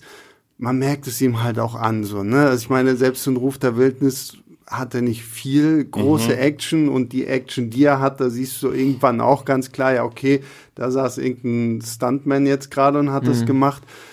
Und das ist auch so mein größtes Problem. Erstmal habe ich mich gefreut, als es hieß, okay, Harrison Ford macht auf jeden Fall nochmal Indiana Jones, weil ähm, ich würde es blöd finden, jetzt auf einmal irgendwie jemanden neu zu casten. Steven Spielberg hat ja selbst auch gesagt, Harrison Ford ist Indiana Jones, Punkt. Und damit hat er ja dann auch so diesen Riegel vorgeschoben, weil es äh, gab ja ist. so diese Gerüchte, dass, dass äh, Chris Pratt vielleicht Ja. irgendwie in einem Reboot quasi als neuer Indiana Jones eingeführt werden könnte. Ähm, Harrison Ford bleibt Indiana Jones und damit können wir wahrscheinlich auch davon ausgehen, dass in Indy 5, wenn er dann nächstes Jahr kommt, wahrscheinlich auch wirklich der letzte sein wird, oder? Also, Oder, wie gesagt, wie gesagt, ich, ich, ich, ich glaube, ich glaub, wir gehen da sehr blauäugig an die Sache heran. Denn heutzutage ist alles ein Franchise. Ja. Es würde mich nicht wundern, wenn irgendeine Figur eingeführt wird, die tatsächlich für Indie weitermachen wird. Und dann heißt dann der sechste Teil vielleicht Indiana Jones' Legacy und wir haben neue Abenteuer. Und das ist ja okay, solange wir nicht irgendwie in die, die Figur an sich, also ich meine, von mir aus können sie jetzt irgendwie eine Studentin von ihm einführen, die super krass ist und mit ihm halt durch die Gegend jettet, so wie sie es ja bei, bei den Uncharted, bei Uncharted Ja. 4 so ein bisschen gemacht haben, dass sie halt weib, einen weiblichen neuen Charakter eingeführt haben, der dann so ein bisschen das Erbe angehen könnte. Würde ich vollkommen okay finden. Aber solange sie halt sagen, okay, gut, Harrison Ford ist Indiana Jones und Indiana Jones, keine Ahnung, lass ihn von mir aus friedlich einschlafen am Ende von fünf oder in den Sonnenuntergang reiten oder Den irgendwie Sonnenuntergang sowas. reiten wäre schöner. Ich glaube, die wollten ihn, wollen ihn auch nicht, auch nicht äh, sterben lassen. Aber Äh, habe ich zumindest gehört. Aber in, ja, inzwischen kann man denen ja alles zutrauen. Aber ich hoffe auch, dass es dann wenn, wenigstens der der letzte wird und so ein halbwegs runder Abschluss. Aber wie du sagst, also ich fand es halt bei bei vier schon teilweise grenzwertig. Aber Harrison Ford wird nun mal nicht jünger. Und das passt so, das hatte ich vorhin auch schon gesagt, ungefähr bei, bei, bei so Rollen wie Ruf der Wildnis passt ja irgendwie. So ein grummeliger Charme von so einem alten, Ja. älteren Mann, der sich irgendwie in den Bergen verkriecht. Da, da ist es perfekt, aber ich weiß nicht, ob, ob Indie halt nochmal funktioniert. Und du hattest es ja vorhin, vorhin auch gesagt. Also der ist, glaube ich, äh, ich glaube, ein paar Tage nach oder vor dem Ki angepe jetzt angepeilten Kinostart von Indie 5 wird er 79 Jahre alt. Und das ist dann schon schwierig, glaube ich. Und äh, ich weiß auch nicht, also ich gerade bei Filmstart sollen wir oder freuen wir uns natürlich immer auf, auf neue Filme, aber hier fällt es mir auch, auch echt schwer, weil die genau das gleiche abziehen, was sie beim vierten Teil gemacht haben. Also da hatten sie auch gesagt, ja, wir, wir machen den jetzt und der war eben auch ewig in Entwicklung, haben ewig an diesem Drehbuch rumgefeilt und bei Indiana Jones 5 war es eben auch. Die haben kurz nach dem vierten gesagt, weil der vierte, muss man ja sagen, auch ein Riesenerfolg war, äh, kurz nach dem vierten gesagt, wir machen noch einen fünften Teil und der vierte ist von 2008. Ja. Und das seitdem schrauben die an dem Drehbuch und das ist immer sagen, kein das- gutes das ist Zeichen. Kein also gutes Zeichen. Da, Und- vor allen Dingen darf ich bei dem Punkt noch ein bisschen Öl ins Feuer kippen. Ja, bitte. ja. Also wenn wir jetzt mal gucken, der Drehbuchautor David Köpp. Ja. der tolle Filme wie Jurassic Park und den ersten Sam Raimi Spider-Man geschrieben hat, hat ja auch das Drehbuch zu Indie 4 verfasst. Ja. Er war der Erste, der damit beauftragt wurde, ein Drehbuch für Indie 5 zu schreiben. Dann, und jetzt, ich, ich, ich freue mich schon, wie, wie Yves gleich die Augen verdrehen wird. Und, äh, Das hört man regelrecht am hier, Ja, man wird es wahrscheinlich wirklich hören. Nach Das ist Köpp die E-Folter-Session. Genau, nach Köpp wurde Jonathan Kasten damit beauftragt, das Gott. Drehbuch zu überarbeiten. Und Jonathan Kasten hat das Drehbuch zu Solo a Star Wars Story geschrieben, Mein Lieblings-Star Wars-Film. dem, wie ich Not. finde, wirklich schlechtesten aller Star Wars Filme. ja. Wenn man das Holiday Special nicht mitzählt. Und das Holiday Special ist besser. und dabei, und dabei muss man ja sagen, dass Kasten aus der Familie kommt, die eigentlich gute Sachen geliefert Ja. haben, weil sein Vater Lawrence Kasten Empire Strikes hat Empire Strikes Back geschrieben und hat halt auch den ersten Indiana Jones Und The geschrieben. Force ja. Awakens und den mag ich. So, und dann wurde Kasten wohl auch irgendwie abgelöst und kam wohl Dan Fogelman, der hat hauptsächlich irgendwie für Pixar-Filme Mhm. Drehbücher geschrieben. Und jetzt ist angeblich wieder Köpp am Start. Ja, angeblich Also- ist dazu, aber man weiß, im Grunde man, man weiß weiß, man das gar, nicht nichts so genau. und Es das ist- finde ich, so das, das, das, das größte Problem halt einfach, dass du merkst, okay, es sind wieder gefühlt 300 Köche dabei, ein Brei zu äh, kochen. Ja, Ich- vor allem ist es auch, es ist auch so, also ich hatte neulich ein Interview mit äh, Oliver Kienle, der hier Bad Banks geschrieben hat und jetzt auch diesen ersten Netflix-Film Izzy und Ozzy gemacht hat. Und der meinte auch in dem, in dem Rahmen, dass er gesagt hat, also viele, und in den USA ist das, glaube ich, noch mehr gang und gäbe, verkaufen halt einfach Ideen und keine fertigen Drehbücher und das ist immer ein Problem. Und das war zwar primär bei ihm, glaube ich, auf Originalstoffe bezogen, aber auf Sequels kann man das eben genauso gut anwenden. Also die hatten diese Idee und vielleicht auch schon eine grobe Prämisse, wir machen Indie 5, hatten aber nicht mal den Hauch äh, eines Drehbuchs. Und das ist immer eine schlechte Idee. Also du stürzt dich da rein, sagst, wir machen das, aber hast halt kein Drehbuch und dann passiert eben sowas. Und deswegen habe ich auch keine große Hoffnung, dass da was Gutes am Ende bei rauskommt. Und das Problem ist halt, wir kriegen halt immer den Stress hinter den Kulissen mit. Gerade bei Lucasfilm, ich glaube, Heute mehr denn je, ja. äh, das, die sollten echt vorsichtig sein, was sie alles ankündigen, weil je, bisher kein Lucasfilm-Projekt, abgesehen, glaube ich, von The Mandalorian, äh, hatte irgendwelche Startschwierigkeiten, hatte einen Regiewechsel, hatte äh, heftige Reshoots und so weiter und so fort. Deswegen einfach, weißt du, Schweigen ist Gold. Äh, kün kündigt es an, wenn alles wirklich in feuchten Tüchern ist. Die Leute vertrauen euch dann mehr. Jetzt mittlerweile weiß ich persönlich, egal welches Star Wars Projekt, egal welches Indiana Jones Projekt und so weiter, was alles noch zu Lucasfilm gehört, alles was angekündigt wird, äh, ich sag, es wird eh nicht zum vereinbarten Starttermin rauskommen. Es wird eh wahrscheinlich noch mal einen Regisseurwechsel geben und so weiter und so fort. Deswegen erstmal und das an die andere Sache ist, äh, ich probiere es ein bisschen positiv zu sein. Äh, bisher mochte ich, abgesehen von Indiana Jones 4, mochte ich es jedes Mal, als äh, Harrison Ford eine seiner alten Rollen nochmal gespielt hat. Ich war ein großer Fan von seiner Leistung als Han Solo in The Force Awakens. Hätte ich nicht gedacht, weil ich dachte, er wird es genauso gelangweilt spielen wie Indy in Teil 4. Und nein, es war Han. Ich habe nicht Harrison Ford gesehen, ich habe Ja. Han gesehen. Ich so, wow, so, ja. er kann das ja noch. Und dann habe ich Blade Runner gesehen. Und ich meine, äh, Deckard hat jetzt nicht die größte Rolle im Film, aber meine Güte, war das gut. Und wenn er mit dieser Einstellung an Indie geht, kann es ja was werden. Und auf der anderen Seite, ich finde, und das habt ihr beide ja gesagt, euer Lieblings-Indiana Jones-Film ist Indiana Jones 3. Und ich finde, Indiana Jones 3 hat eins der besten Happy Ends, das ich je gesehen habe. Ich meine, die reiten wortwörtlich den, Son- in den Sonnenuntergang. Und äh, da weiterzumachen, da kann ein Happy End kaputt gemacht werden. Das ist einfach so. Es ist halt, das ist halt der Vergleich. Wir feiern auf Endor und 30 Jahre später sterben wir alle und, und alles ist blöd. So, so. Ja, mir macht es trotzdem nicht mein Indie 3 kaputt, aber ich verstehe, was du meinst, auf jeden Fall. Also, ja, und es ist ja auch so eine, also, das, was ich auch gerade meinte, es war ja auch so ein ähnliches Problem bei, bei, bei Star Wars im Grunde. Also, die hatten auch die Idee, wir machen unbedingt, wir müssen unbedingt eine neue Trilogie machen haben aber gar keine, also nicht mal eine, eine nicht mal die grobe Handlung offenbar dahinter und dann mhm. sieht man halt, was am Ende bei rauskommt. Also wir dürfen natürlich, bei Filmstarts kommen die Filme alle gut weg, aber ich persönlich fand halt jetzt den Abschluss und du fandst den ja auch gut. Ich fand Sebastian, auch gut. Sebastian, du auch, ihr beide. Aber ich, ich, weiß nicht, ich, am Ende war das für mich so ein Sauhaufen. Bei, bei mir, ist, bei mir ist es nur das Mittelstück, aber darüber will ich jetzt gar nicht reden. Nee, aber gleich dazu fand ich den achten echt, echt noch gut und äh, bei mir war das einfach kein schöner Abschluss und hat für mich gezeigt, dass diese, ich diese Trilogie, obwohl ich den siebten gerade so toll fand, einfach nicht gebraucht hätte. Aber das war ich, das war das, was ich prophezeit habe, wo viele gesagt haben, Yves, das stimmt nicht.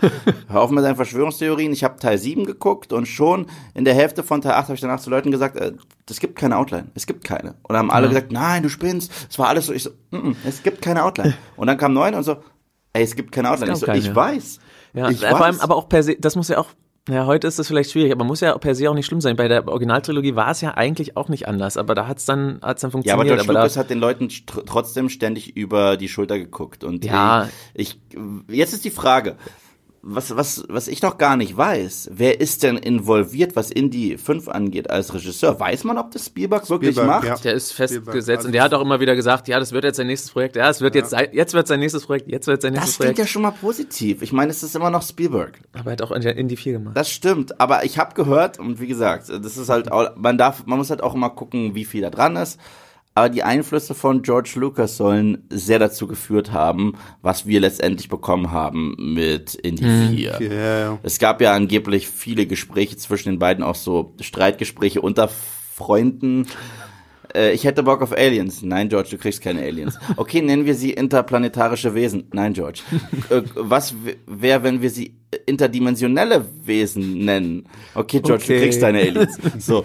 äh, und ich kann mir vorstellen, dass das wirklich so abgelaufen ist, weil. Ja, und jetzt bei, bei dem neuen weiß man ja noch gar nicht, inwieweit George Lucas am, da wirklich involviert ist. Am Anfang ist. hieß es immer noch, dass er, genau. dass er genau. so mit dabei war, aber ich glaube, inzwischen hat er sich halt aus allem zurückgezogen. Glaube, mittlerweile also. hat er auch einfach keinen Bock mehr, weil er nach wie vor merkt, wie viel Hate eigentlich so seine Babys jetzt ja. abkriegen. So Star Wars wird einfach nur noch gebasht links und rechts rechts und mit Indiana Jones war es ja auch, es ist ja auch nicht viel anders, zumindest was den vierten angeht. Mhm. Und äh, Harrison Ford hat ja letztens in einem Interview so in so einem Nebensatz erwähnt, dass die Handlung von Indy 5 auch irgendwas aus seiner Vergangenheit mhm. irgendwie beenden könnte.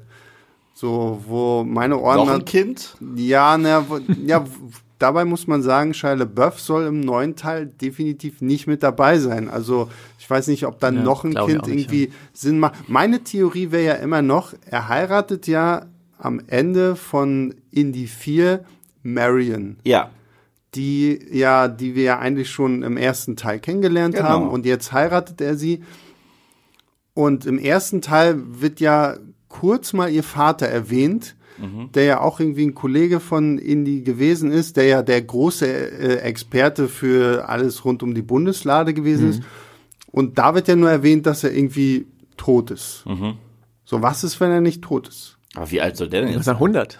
naja, vielleicht hat er irgendwas gefunden, irgendwas oh. Magisches, so in Den Heiligen Gral aus dem Heiligen Gral getrunken. Heiligen Gral oder hier keine Ahnung, hier ja. Fountain of Youth irgendwie, dass er irgendwo was gefunden. Also ich meine, in der Welt von Indiana Jones wäre es jetzt nicht verwerflich zu sagen, okay, stimmt, der Mann ja. lebt irgendwo. Ja, dieser Ritter, wie alt war der? Ja, der, über 100, sehr alt. Ja, und äh, keine Ahnung, vielleicht hat er Shambhala gefunden in Nepal oder kein, naja, ihr lacht, aber am Ende. Alienblut getrunken. Es, es ist möglich. Es ist ich, ja, ja, auf jeden Fall. Würde ich, und das würde zumindest Klar. irgendwie dazu passen, vielleicht nochmal den Bogen zu schließen zum ersten Teil, um halt das irgendwie alles aufzuräumen. Ja, also ich finde es, wie gesagt, es gibt zwei Optionen. Entweder man nimmt sich so einen Film, man hat ein wirklich geniales Drehbuch und trotzdem schafft man es, es noch zu den besten Momenten der äh, originalen Trilogie zu führen um dann sowohl ein Liebesbrief als auch ein bisschen was Neues mit mhm. reinzubringen.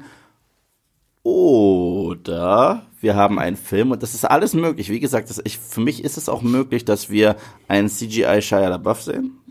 ich, ich, ich sehe es kommen, Glaube ich nicht. dass Das wir einen ich- CGI Sean. Connery sehen. Das glaube ich auch nicht. das schon eher als Also dafür, dafür müsste Sean Connery ja unterschreiben, dass sie irgendwie sein Bildnis nehmen und äh, Sean Connery hat schon lange den seinen Mantel an den Nagel gehängt und gesagt, okay, mit Vielleicht dann von hinten ich nichts irgendwie mehr per CGI zu so tun. halb.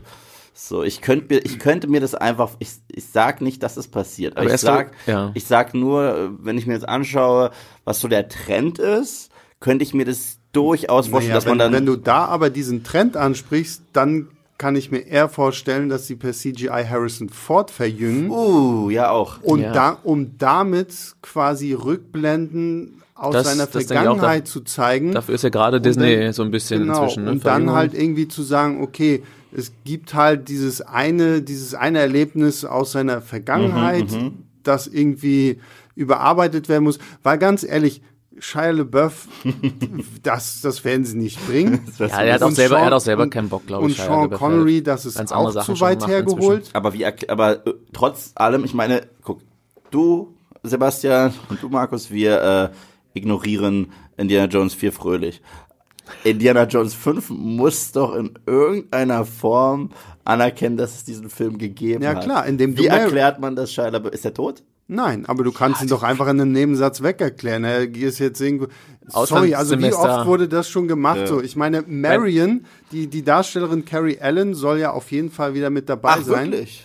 Und ich meine, sie sind verheiratet. Okay. Und ich meine, am Ende wird halt einfach gesagt, ja, der Junge studiert jetzt in Europa und China, ist was auch immer. Irgendwie, irgendwie unterwegs und damit hast du den Wenn man das bei den. Avengers-Filmen hinkriegt, dann kriegt man das da auch hin. Ja, okay, aber das will ich damit ungern vergleichen. So. Und dann, und dann kannst du einfach fröhlich damit weitermachen. Und äh, was ja auch interessant ist, dass äh, John Rhys Davis, der in Salah. Salah, genau das, Gimli. äh, der den besten Freund quasi von Indiana Jones in Teil 1 und 3 gespielt hat, soll, möcht, würde ja auch gerne zurückkommen. Er war halt in Teil 4 nicht mit dabei, weil man ihm nur so einen, so einen, so einen kurzen Gastauftritt gegeben hat und da hat er gesagt, sorry, nein, das mache ich nicht. Entweder ich will eine richtige Rolle quasi haben oder gar nicht. Ich glaube, inzwischen nimmt er auch Gastauftritte an. Ja. Ja, gut, vielleicht auch das, aber das sind, das sind so Punkte, die halt darauf anspielen würden, okay, wir gehen irgendwie, es Ja. hat wieder irgendwas mit Indies Vergangenheit zu tun. Und da könnte die Vergangenheit von Marion halt mit reinspielen, mit ihrem Vater. Vielleicht wird am Ende wirklich aufgedeckt, der- dass er vielleicht auch brutal ermordet wurde wegen irgendwas anderem. Weil klar, wir kennen ihn von den Filmen her nur als Experten für die Bundeslade. Aber es kann ja nicht heißen, dass er nicht auch noch andere spannende Sachen irgendwie Ja, entdeckt wenn man hat. sich für die Bundeslade interessiert, dann interessiert man sich auch für. Aber diese Rückkehr würde ich dann wieder Kram. cool finden. Also ich würde es cool finden. Ich mochte Salah eigentlich immer ganz gerne. Ähm, und äh, jetzt auch mal, um positiv zu bleiben, es gibt auch andere Beispiele, die eigentlich gezeigt haben, wie man es richtig macht, wie man, sag ich mal, so einen Charakter zurückbringt, der schon etwas in die Jahre gekommen ist. Und für mich äh, gibt es kein perfekteres Beispiel Rocky? als die Rocky und Creed-Reihe. Also ich bin ein gigantischer Fan von Rocky. Und ich liebe Creed und ich liebe Creed 2 und ich liebe auch Rocky Balboa und äh, auf dem Papier klang Rocky Balboa wahrscheinlich mega lächerlich. Was, der Alte will noch mal in den Ring steigen? Dann ist das so ein derartig emotionales Drama, dass, dass, dass man einfach anfängt zu heulen. Und in Creed, äh, in Creed 2 saß ich neben Sebastian im Kino, ich habe hab geflennt. ne? Also, wenn man dann ein bisschen mehr auf die äh, Emotionen setzt, ich finde, es könnte vielleicht Indie gar nicht schaden, wenn man da so ein Charakterpiece draus macht und Naja, sagt, und das würde ja ein bisschen damit reinspielen, vielleicht einfach einen neuen Charakter zu etablieren, der besser etabliert wird als Shia LaBeoufs Matt Genau. in Indie 4. Weil das war, finde ich, zu gewollt. Aber wenn sie jetzt, um bei dem Creed-Beispiel zu bleiben, wenn sie halt vielleicht wirklich einen neuen jungen Archäologen irgendwie, der dringend Hilfe braucht und der quasi an die Tür von Indiana Jones klopft, der eigentlich schon jetzt halt seinen Ruhestand genießt, halt in seinem kleinen Häuschen mit seiner Frau lebt und sagt, und und den halt irgendwie bittet, weil es auch irgendwas damit Ja. zu tun hat, was in Indies Vergangenheit irgendwie mal für ihn wichtig war, das könnte dann tatsächlich sowas auslösen, was Eve jetzt meinte, dass wir so diese Creed-Variante haben. Und könnte in dem Sinne halt auch so ein bisschen retten, dass sie sagen, okay, gut, wir führen einen neuen starken Charakter ein, der neben Indie halt irgendwie gut existieren kann und halt vielleicht noch ein oder zwei Filme weitertragen kann. Und gleichzeitig hast du immer noch die Möglichkeit, Harrison Ford auch noch mit 80, 90 Ja. da irgendwie mit hinzusetzen, einfach nur damit so dieser kleine Cameo ist, oh, guck mal, Indy ist auch noch da. Ich Ja. glaube nämlich, dass das ist, ist, was die meisten Fans in diesen Franchises entfremdet oder stört oder sonst was, das Gefühl zu haben, dass etwas ersetzt wird. Gib uns etwas dazu, aber nimm uns nicht etwas weg. Ja, ist ja gerade bei beliebten Franchise dann öfter das Problem. Und genau. ich, mein- ich meine, Rocky wird in den Creed-Filmen, also in den beiden, ist er nicht einmal in den Ring gestiegen, was auch absolut okay ist. Wäre total lächerlich, wenn er das getan Mhm. hätte. Aber er hat eine wichtige Rolle. Er hat äh, trotzdem einen ganz eigenen Plot. Der ist halt was sehr Persönliches. Es hat einmal was mit seiner Gesundheit zu tun, mit seiner Familie.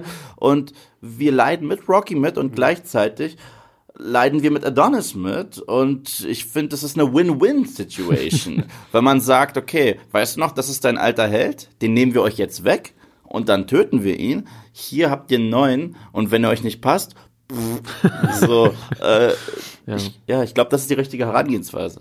Ja, aber bei Indy ist es natürlich so, er muss, müsste sich schon natürlich erstmal noch in, mit ein Abenteuer reinstürzen. Man bräuchte noch so einen Übergangsfilm, bevor man dann das, das Creed macht wahrscheinlich. Aber was ist, wenn er die Sean Connery-Rolle einnimmt? Was ist, wenn er sogar ausschaut? Ich meine, wenn es so ein paar visuelle Referenzen gibt zu Um. Sean Connery in äh, Indiana Jones 3. Und ich meine, Sean Connery war jetzt auch nicht äh, ein riesiger Teil der Action in Teil 3, aber er war. Aber war jünger als Harrison Ford jetzt, glaube ich, oder? Ja, ich glaube auch. Ja. das stimmt, aber er war konstant Aber es stimmt schon, beim ja, ja, ja. Abenteuer dabei. Ja, ist richtig, ja. Ja, das ist ja das, was ich meine. Wenn sie halt jetzt Ja. irgendwie einen guten Charakter finden, den sie neu einführen können, warum nicht?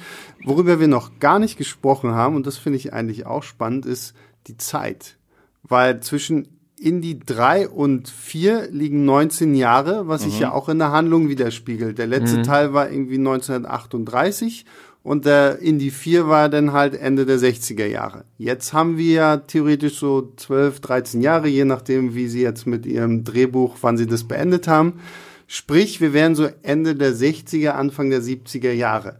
Größten Ereignisse, und damit sind wir wieder bei Indie 4 und Außerirdischen, Mondlandung und äh, an, anderes großes Ereignis, Vietnamkrieg. Ja. Woodstock. Rutz, ja, in, Indie, Indie Ja. auf der Suche. Swinging 60s, hallo? Ja. Was, was haltet ihr von, von der Zeit, in der das spielen könnte? Also was wären so, weil Vietnamkrieg kann ich mir nicht vorstellen, Nee, nee. dass sie das in irgendeiner Form mit einarbeiten und Mondlandung, ich glaube, sie dürften nach Indie 4 gelernt haben, dass kein Mensch von uns will, dass Indiana Jones noch irgendwie im Welt Ich glaube auch nicht. Ich weiß auch nicht, ob sie sich dann wirklich so eine so eine großen historischen Ereignisse als als Background nehmen oder ich es gibt ja gab ja mehrere Gerüchte auch schon zur Handlung. Also bis jetzt weiß man ja noch nichts Konkretes, aber dass sie quasi auch auch doch wieder die, nachdem sie jetzt letztes Mal die, die Russen dann zum Bösewicht, zum Bösewicht gemacht haben, quasi jetzt doch wieder die Brücke zu den Nazis zurückschlagen, dass in so einen Nazi-Goldzug gehen könnte, also im alten, Ja. sagenumwobenen Zug mit Nazi-Gold. Ähm, oder das Bermuda-Dreieck war, glaube ich, auch mal ein, ein Gerücht. Also wäre auch eine interessante Idee. Aber ich, des, deswegen, ich weiß gar nicht, ob die Zeit da so so eine große Rolle spielen will, weil ich glaube auch die quasi die Russen als große Böse kamen auch nicht so gut an in, in, im vierten Teil und die, wahrscheinlich werden sie das versuchen auch zu umschiffen, obwohl es natürlich, also Spielberg hat glaube ich auch gesagt, es soll dann eben in so in den 60ern spielen, wie du eben richtig gesagt hast. Ich glaube, die werden das, wenn sie vielleicht schlau sind oder besser schreiben, kann ja auch sein, aber wenn sie schlau sind, werden sie es wahrscheinlich versuchen zu umschiffen, irgendwie groß die historischen Hintergründe mit einzubinden. Oder sie schlagen einfach die Brücke zum, ohne Witz, zum Espionagezeitalter, weißt du? Geheimagenten, Regierungsverschwörungen, Leute äh, probieren die Wahrheit vor Leuten äh, zu tarnen. Und ich rede jetzt nicht von Außerirdischen, um Gottes Willen, ich probiere nicht eine Brücke zu Akte X zu schlagen. Das ist nicht meine Absicht. Aber gleichzeitig wäre das nicht ein cooles Easter Egg, wenn äh, Harrison Ford einen britischen Swagger-Agenten kurz trifft und das so ein so ein Zwinkern ist Da auf, sehen wir mal, wer cooler ist von auf, beiden. auf Sean Austin Connery. Powers? Ja, aber au- ich meinte eigentlich, ich meinte eigentlich auf äh, Sean Connery Ja, ja, und, stimmt, und äh, da hast du den jungen äh, äh, CGI schon Connery. genau. äh, also ich glaube, da kann man vielleicht. Das wäre ein einiges Schritt machen. zu weit. Ja. Oder sie, sie machen irgendwie was, ich finde ja immer noch die, die erste, da haben wir ja kurz drüber gesprochen, Mhm. die erste Episode aus dem ersten Teil, wo Indiana Jones irgendwo in Südamerika, glaube ich, Mhm. diese, dieses Goldidol sucht. Lass ihn doch einfach schlicht und einfach nach, auf eine klassische Abenteuerreise. Eldorado.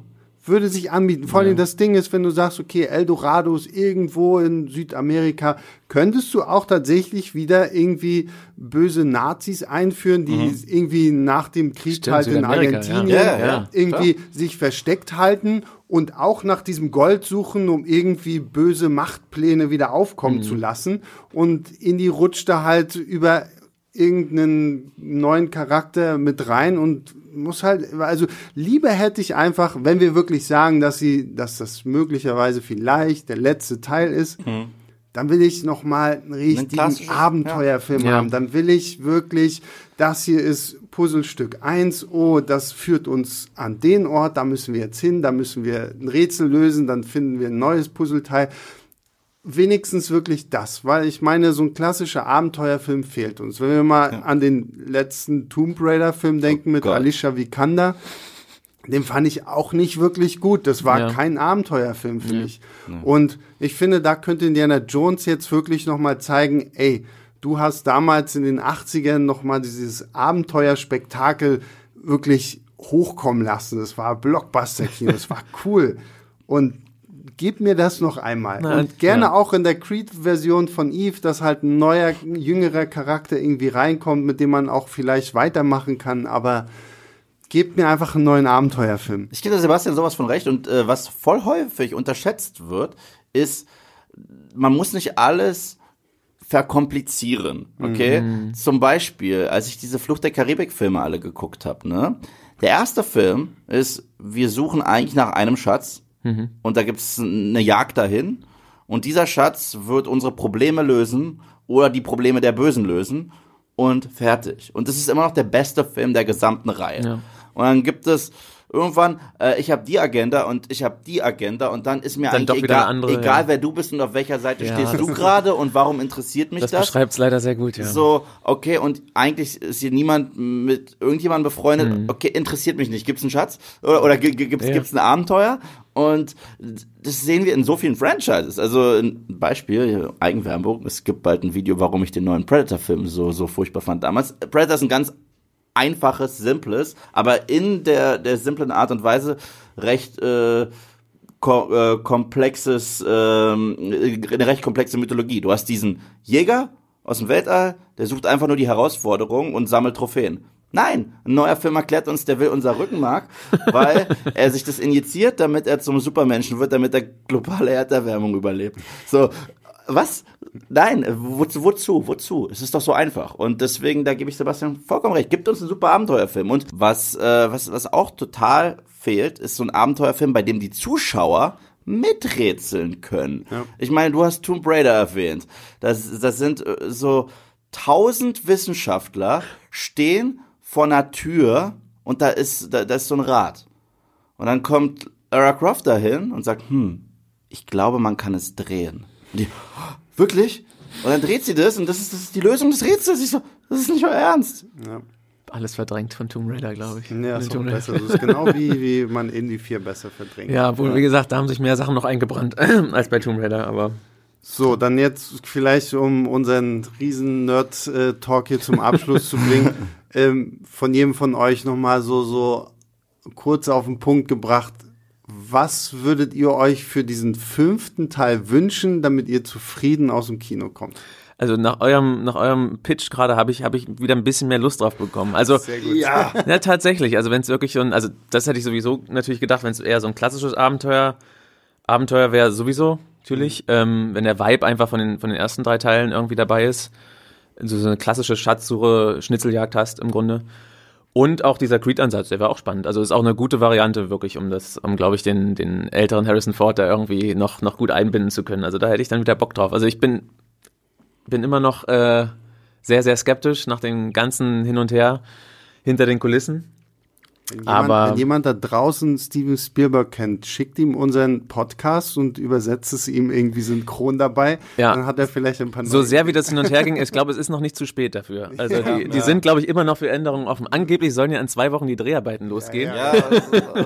So konkret war es noch nie, aber deswegen, ich bin immer noch sehr skeptisch, aber mit, mit zumindest so Ansätzen von dem, was wir gerade hier gesagt haben, hätte ich ein bisschen Bock. Als schönen runden Abschluss ja. wenigstens. Yves? Ich bin auch nach wie vor trotzdem sehr skeptisch. Äh, was ich hoffe, was er auf jeden Fall nicht machen sollte, ist krampfhaft überhaupt noch mal ein Franchise aufzubauen eigenes, mhm. dass man sich nicht so fühlt wie oh oh wir sind jetzt im Indie Cinematic Universe, mhm. sondern äh, ich gebe ja einen Mix aus dem, was du gesagt hast und Mix aus dem, was ich davor vorgeschlagen habe. Einmal diese Creed-Geschichte, aber gleichzeitig ein simples, klassisches Abenteuer. Ich meine, wie lange haben wir das nicht gesehen? Wie ja. lange?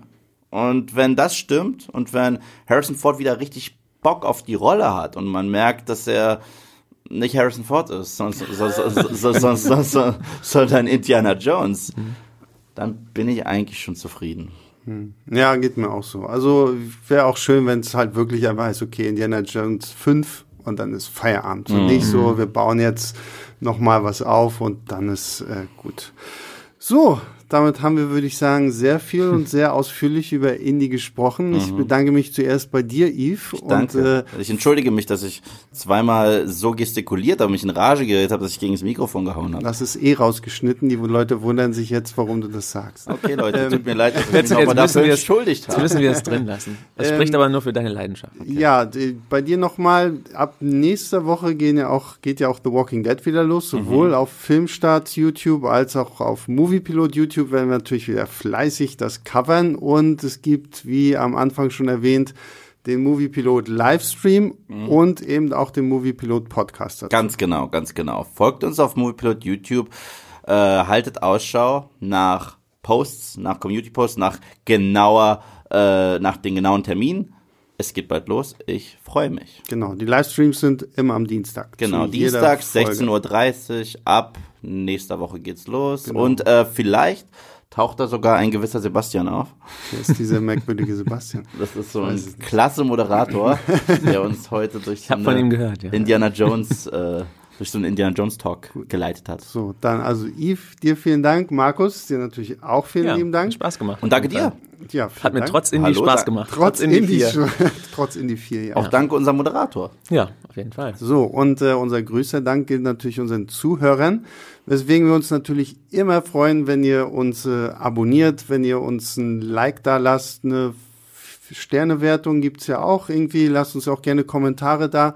Ihr könnt uns auch direkt mit Lob, Kritik und Anmerkungen anschreiben. Dann einfach an leinwandliebe.filmstarts.de. Wir lesen das auch alles und wenn wir können, beantworten wir das auch alles und versuchen das natürlich auch alles irgendwie in unseren Podcast hier zu integrieren. Denn das ist hier heute, das muss ich vielleicht nochmal sagen, es ist unsere Jubiläumsfolge, die zehnte Folge. Wow. Und damit auch vielleicht, es ist halt auch erst die zehnte Folge. Wir machen das ja noch nicht so lange, deswegen sind wir auf euer Feedback da immer angewiesen und freuen uns da auch drüber. Und jetzt halte ich meine Klappe, wünsche euch äh, einen schönen Tag, eine schöne Woche und immer fleißig ins Kino gehen. Ciao, ciao.